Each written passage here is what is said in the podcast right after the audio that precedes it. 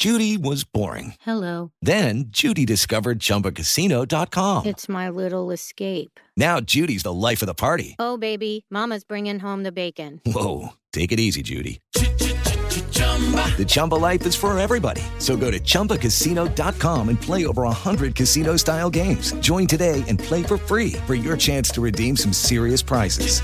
chumba ChumbaCasino.com. No purchase necessary. Void where prohibited by law. 18 plus terms and conditions apply. See website for details.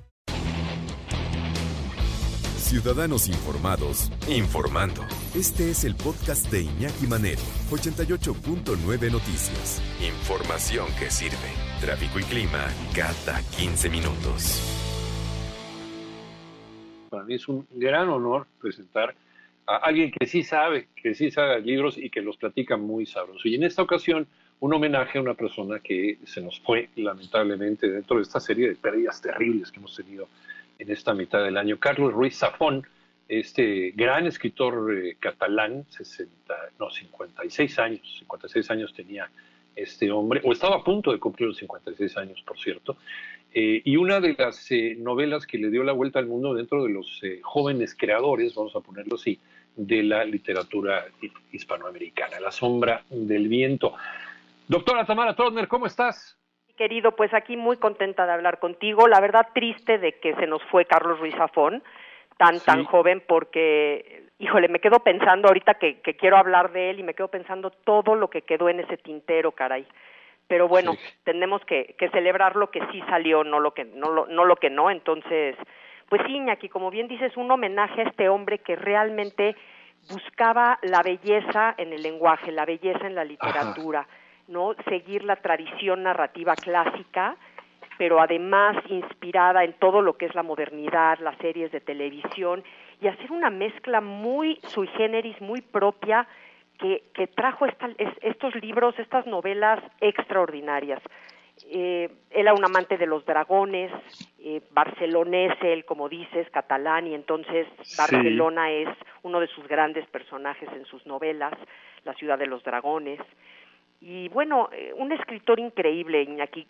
La mayor parte de las personas conocen su libro La sombra del viento, que es el libro más reconocido de él, es parte de una tetralogía, pero La sombra del viento fue un boom literario que ahorita les platico, pero no empezó así, y eso es lo que es muy lindo y por, por lo que quería yo hacerle este homenaje a este hombre, porque empezó él escribiendo pues ahora sí que lo que hacemos los escritores, hasta la lista del súper, lo que se pueda para, para salir adelante.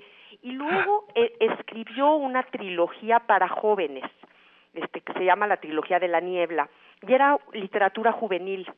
Y empezó a tener algo de éxito y entonces lo empezaron a reconocer un poco, empezó a poder vivir de las letras y no se conformó Iñaki, de repente dijo, ¿sabes qué? Ok, eso ya está, vamos a buscar algo nuevo, vamos a investigar. No es de estos escritores que repite y repite y repite lo mismo porque ya ahí encontró el éxito, ¿no? Y esto es, por eso es uno de los grandes. Quiero decirles, Iñaki, que eh, Carlos Ruiz Zafón es, después de Cervantes, el escritor más leído en lengua hispana. Y eso... Y mira que ha habido grandes escritores de lengua hispana pero pero este es el que el que más se le ha acercado a Cervantes. El que más sí, de, nada más de la sombra del viento vendió más de 15 millones de ejemplares y en total de su obra entre 35 y 50 millones de ejemplares, traducido a 40 idiomas, este, bueno, un éxito rotundo.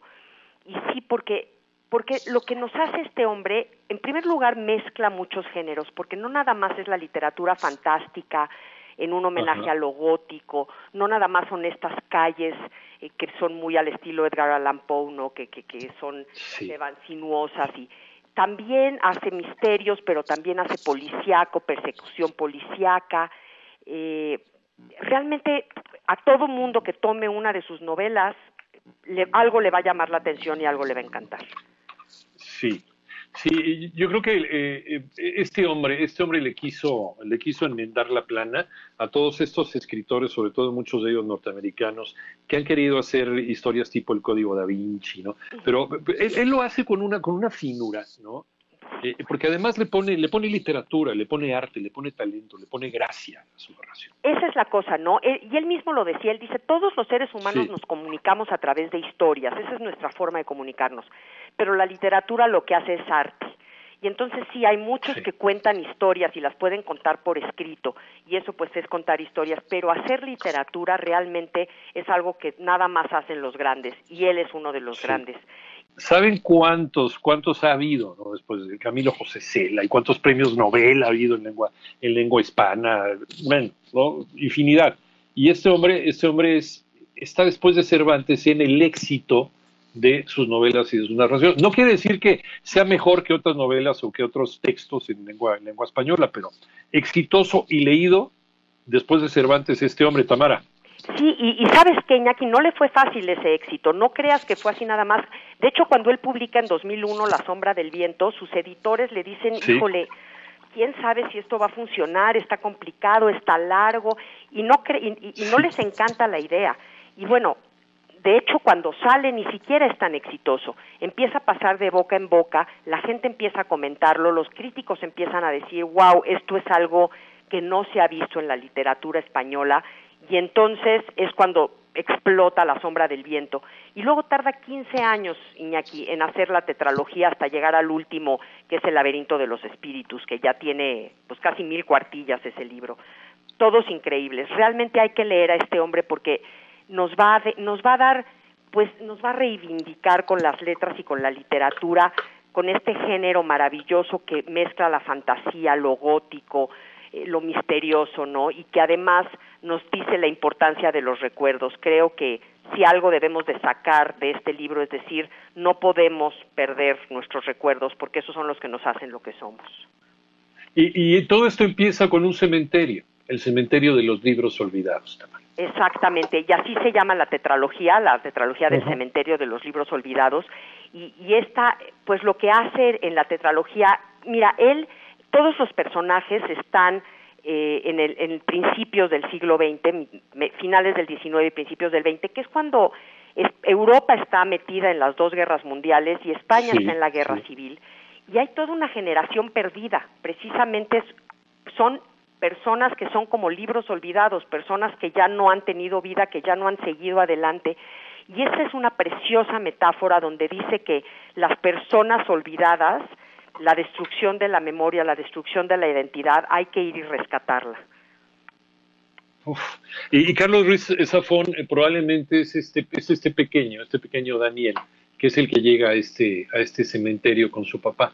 Y él es el que escoge este libro. Es un libro de otro autor que se llama La sombra, La sombra del viento. Y ahí empieza, eh, ahí empezamos a mezclar varios, varios géneros literarios de una forma deliciosa, desde el género literario fantástico, eh, pasando, como ya bien lo decías, al género policiaco. O, o, simple y sencillamente como un motivo para pensar en, en, eh, en, la realidad de nuestra existencia, ¿no? Y, y, incluso, incluso se le pueden encontrar lecturas hasta, hasta del propio hinduismo ¿Qué, relación, qué, relación tenemos con la realidad y la, ficción? ¿O qué tanto lo que estamos viviendo es simplemente una expresión de nuestra mente que tal vez no tenga ninguna conexión con una realidad? O sea, es, de verdad hay que leerlo despacito y disfrutarlo pieza por pieza. Sí, él dice, a veces las cosas más reales solo suceden en la imaginación. Sí, esa es una frase. Exactamente. Pues ahí está, ahí está entonces, eh, para poderlo leer, no te lo echas en un fin de semana, desde luego, yo creo que es para leer el resto de la, cuarentena, porque hay que leerlo despacio y hay que disfrutarlo, porque no es ningún tormento, no es, no es un libro que te, que te duela leerlo, es un libro que te lo, lo vas leyendo, lo vas disfrutando, lo vas saboreando, vas regresando y vas pensando y vas analizando cada parte, porque cada parte puede llevarte a un laberinto en donde te encuentras más puertas interesantes. Entonces, es, un libro ¿eh? los cuatro, no nada más la sombra del viento. Sí, eh, pues vamos a vamos a dejárselo y, para no eh, para no quitarles la, la, ilusión, para no para no romperles el encanto de lo que se van a encontrar con este libro, La sombra del viento, que por supuesto lo pueden encontrar en cualquier librería, lo pueden pedir sin mayor problema, les puede llegar, o incluso también está en formato digital, ¿verdad? Exactamente, está en todo, y en todos los idiomas que lo puedan querer.